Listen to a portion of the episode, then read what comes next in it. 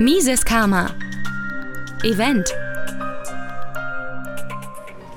Meine sehr verehrten Damen und sehr geehrten Herren, im Namen des Vorstandes des Ludwig von Mises Deutschland begrüße ich Sie ganz, ganz herzlich zum Ludwig von Mises Seminar 2020 hier in der Stadthalle in Kronberg im Taunus. Am 13. und 14. März 2020 veranstaltete das Ludwig von Mises Institut Deutschland das Ludwig von Mises Seminar im Festsaal der Stadthalle Kronberg im Taunus. Unter der Überschrift Die österreichische Schule der Nationalökonomie, zwölf Vorlesungen über bahnbrechende Bücher und ihre Bedeutung, wurden den Seminarteilnehmern wichtige Werke der letzten rund 150 Jahre nähergebracht. Angefangen mit Mengers Grundsätze der Volkswirtschaftslehre von 1871, über Mises Nationalökonomie von 1940 bis hin zu Hoppes Kritik der kausalwissenschaftlichen Sozialforschung von 1983. Letztgenannter ist im Übrigen der einzig noch lebende Autor der vorgestellten Bücher. Die Referenten an beiden Tagen waren Professor Dr. Philipp Agus, Professor Dr. Guido Hülsmann, Dr. Karl Friedrich Israel sowie Professor Dr. Thorsten Polleit. Darüber hinaus wurden zwei Vorträge von Professor Dr. David Dürr auf der Videoleinwand gezeigt.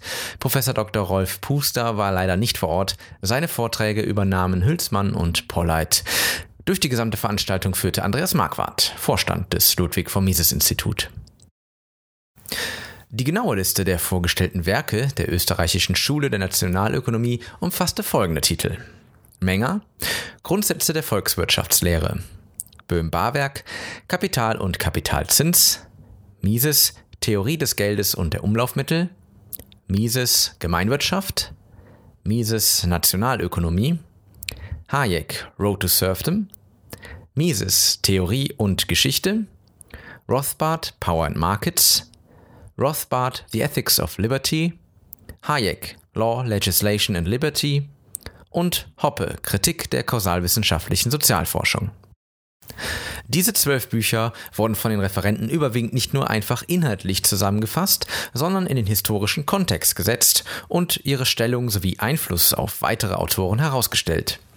Auch Kritik gab es bei den Referaten zu hören, so störte sich David Dörr mehr als einmal an den etatistischen Neigungen Hayeks, die er in den beiden vorgestellten Büchern deutlich werden ließ. Dürr erkannte hier Widersprüche in den Ausführungen Hayeks, machte ihm dies jedoch nicht zum Vorwurf und verwies auf die zeitliche Epoche, in der die Vorstellung einer gänzlich staatenlosen Gesellschaft wohl nahezu unvorstellbar war. Abgerundet wurden die Vorträge durch eine Frage- und Antwortrunde, in der die Seminarteilnehmer ihre Fragen an die Referenten stellen konnten. Hier waren dann insbesondere aktuelle Themen gefragt. Auch die Frage nach dem Umgang mit einer Epidemie in einer Privatrechtsordnung kam auf, nachfolgend daraus ein kurzer Ausschnitt der Antwort von Dr. Karl Friedrich Israel.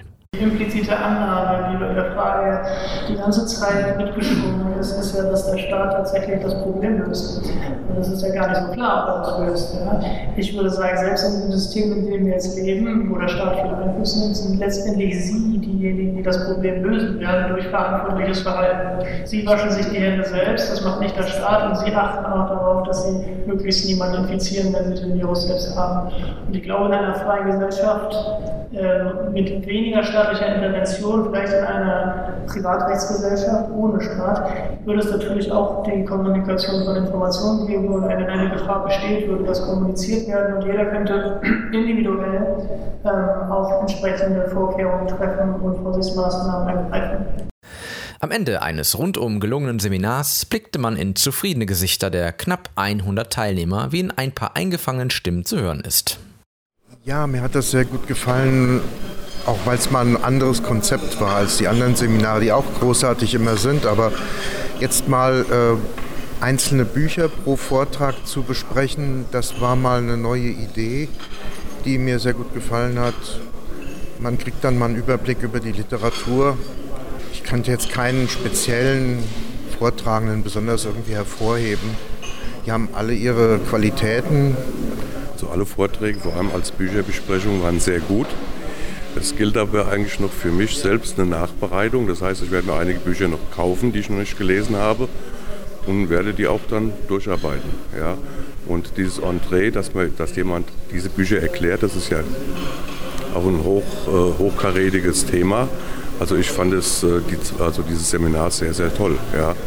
Vor allem auch, äh, das war fast universitär begleitend und zum Studium animierend. Qualität war durchschnittlich für mich äh, gleich gut. Äh, bedeutet für mich, äh, das Seminar ist, dass man sich wieder intensiver damit beschäftigt. Ich bin jetzt sowas begeistert. Ich weiß schon genau, ich bin im Oktober in München und ich bin nächstes Jahr wieder hier.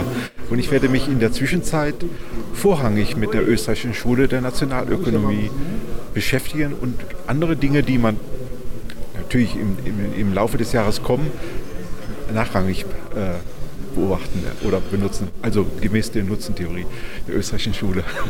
Professor Dr. Thorsten Polleit, seines Zeichen Präsident des Ludwig von Mises Institut, stand am Ende des Seminars noch für ein kurzes Interview bereit. Ja, Herr Polleit, zwei Tage Seminar sind jetzt vorbei.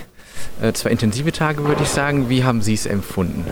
Also ich bin äh, sehr erfreut über äh, das Ergebnis dieser Konferenz. Ich glaube, die Vorträge sind sehr gut angekommen allesamt. Sie waren sehr lehrreich und das sagt mir, dass wir richtig ausgewählt haben, das Thema richtig ausgewählt haben, die Referenten richtig ausgewählt haben. Der Zuspruch des Publikums war sehr gut.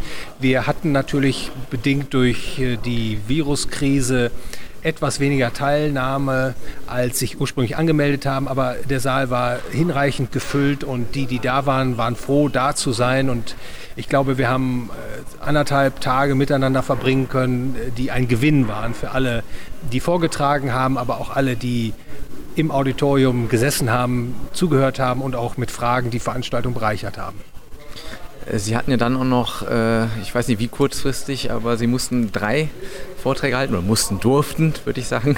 Ähm, das haben Sie allerdings sehr gut gemacht, muss ich sagen. Ähm, äh, war das so wirklich so kurzfristig oder können Sie das auch so aus dem Ärmel schütteln? Ich hatte das Gefühl, Sie kennen die Bücher in- und auswendig, das war gar kein Problem. Ja, also wir hatten tatsächlich äh, bedingt durch die Umstände zwei Referenten, die jetzt nicht vor Ort sein konnten. Die, der eine Referent hat gewissermaßen vorgearbeitet, hat seine Vorträge per Kameraaufzeichnungen zur Verfügung gestellt und äh, den anderen Referenten haben wir hier sozusagen vor Ort aufgefangen. Ich äh, muss sagen, dass ich das natürlich sehr bedauere, weil das ist ein äh, ganz hervorragender Vortragender, der auch dem wissenschaftlichen Beirat des Instituts angehört. Ich kann aber auch ein bisschen äh, freudig sagen, dass das Thema, was mich dann erreicht hat, tatsächlich ein Thema ist, was mich sehr interessiert. Es ging da um ein Buch von Ludwig von Mises mit dem Titel Theorie und Geschichte. Und von all den Werken, äh, die Ludwig von Mises veröffentlicht hat, darf ich sagen, dass das mein äh, liebstes Werk ist. Also in dem ich auch nach wie vor gerne lese und immer wieder neue Dinge entdecke.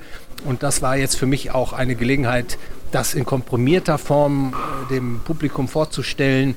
Und äh, also schade, dass der ursprüngliche Vortragende nicht da war, aber mir persönlich hat es sehr viel Freude gemacht, äh, diese in die, in die Lücke zu springen. Ja, das hat man auch gemerkt, muss ich sagen. Ähm, Gab es eigentlich an irgendeiner Stelle auch tatsächlich die Überlegung, vielleicht die Veranstaltung absagen zu müssen? Ich meine, es ist ja jetzt sehr viel durch die Medien gegangen, gerade in den letzten Tagen. Ja, wir haben natürlich im Vorfeld sehr genau abgewogen, das Für und Wider, denn wir haben natürlich eine Sorgfaltspflicht gegenüber unseren Vortragenden, aber auch gegenüber unseren Besuchern, die sich dann auf die Reise machen. Wir haben sehr sorgfältig überlegt, wir haben uns das auch nicht leicht gemacht. Wir sind dann aber zur Entscheidung gekommen, das Seminar durchzuführen. Denn wir haben uns gesagt, gerade das Publikum, die libertär, liberal gesinnt sind, dass die umsichtig sind und dass sie schon wissen, wie sie sich am besten bewegen können, ob sie gewissermaßen sich auf die Reise machen wollen und können oder doch lieber zu Hause bleiben. Und ich glaube, das war auch die richtige Entscheidung. Und ja, für alle, die jetzt nicht hier sein konnten, ähm, wird es die Vorträge allerdings auch noch auf YouTube demnächst geben. Oder wie ist das geplant? Ja, wir haben die Veranstaltung äh, komplett äh, aufgenommen. Wir haben ein Kamerateam aus München, das äh, mit großer Professionalität die äh, Vortragenden aufgenommen hat mit Ton und Bild. Und diese Videos, die sind bald kostenfrei bei uns auf der Webseite einsehbar. Das heißt also auch, dass diejenigen, die jetzt nicht kommen konnten, leider und das auch bedauern, die haben also die Möglichkeit, sich diese Vorträge in Ton und Bild bald ansehen zu können. Ja, sehr schön. Und es geht auch direkt weiter. Die Konferenz äh, im Herbst ist sie, glaube ich, in München äh, find, findet, findet auch statt. Unter welchem Motto? Dieses Jahr findet die Ludwig von Mises äh, Jahreskonferenz in der Tat wieder in München statt. Das ist so unsere traditionelle Örtlichkeit im Bayerischen Hof. Und dieses Jahr geht es äh, darum, Vorträge anzubieten, die zeigen, dass der Markt ein besserer Schützer ist für die äh, Umwelt, für die Ressourcen auf dieser Welt, als es der Staat kann. Und dazu haben wir, glaube ich, jetzt schon ein sehr gutes Vortragsprogramm zurechtgestellt und wir freuen uns darauf, auch äh, dieses Jahr wieder, dieses Jahr am 10. Oktober 2020 in München, äh, viele Gäste begrüßen zu können. Super, dann ja, sage ich vielen Dank für die zwei Tage, war sehr spannend und äh, ja, möchte noch was sagen? Ja, Herr Leunberg, Sie, ich darf mich auch bei Ihnen bedanken. Äh, zum einen für Ihre großartige Arbeit, Mises Karma. Da leisten Sie wichtige Aufklärungsarbeit mit sehr hoher Qualität. Wir finden das großartig. Ich nehme diese Gelegenheit wahr, Ihnen das zu danken, dass das auch Ihre Hörer hören. Ich hoffe, dass Sie das also nicht rausschneiden. Und ich darf Ihnen auch danken, Sie sind auch äh, Teilnehmer gewesen und Sie haben das heute auch bereichert durch Ihre Anwesenheit. Nochmal vielen Dank, denn ich sage das ausdrücklich, jeder, der bei dem Ludwig von Mises Institut sich einbringt, die Vorträge, Vortragsveranstaltungen besucht, der ist Teil einer Bewegung, ist wichtig in der Verbreitung der guten Ideen der österreichischen Schule der Nationalökonomie. Also insofern nochmal vielen Dank. Ja, ich danke auch. Mises Karma, der freiheitliche Podcast. Auf Spotify, Deezer, iTunes und YouTube sowie unter miseskarma.de. Liebe Podcasthörer, wenn Ihnen diese Ausgabe gefallen hat, helfen Sie doch dabei, Mises Karma noch bekannter zu machen. Teilen Sie diese Episode in sozialen Netzwerken. Erzählen Sie Ihren Freunden und Bekannten davon. Hinterlassen Sie einen Daumen nach oben auf YouTube oder schreiben Sie eine Bewertung auf iTunes. Jede noch so kleine Interaktion hilft dabei, den Podcast zu verbreiten. Anregungen und Kritik können Sie über das Kontaktformular auf miseskarma.de einreichen. Vielen Dank!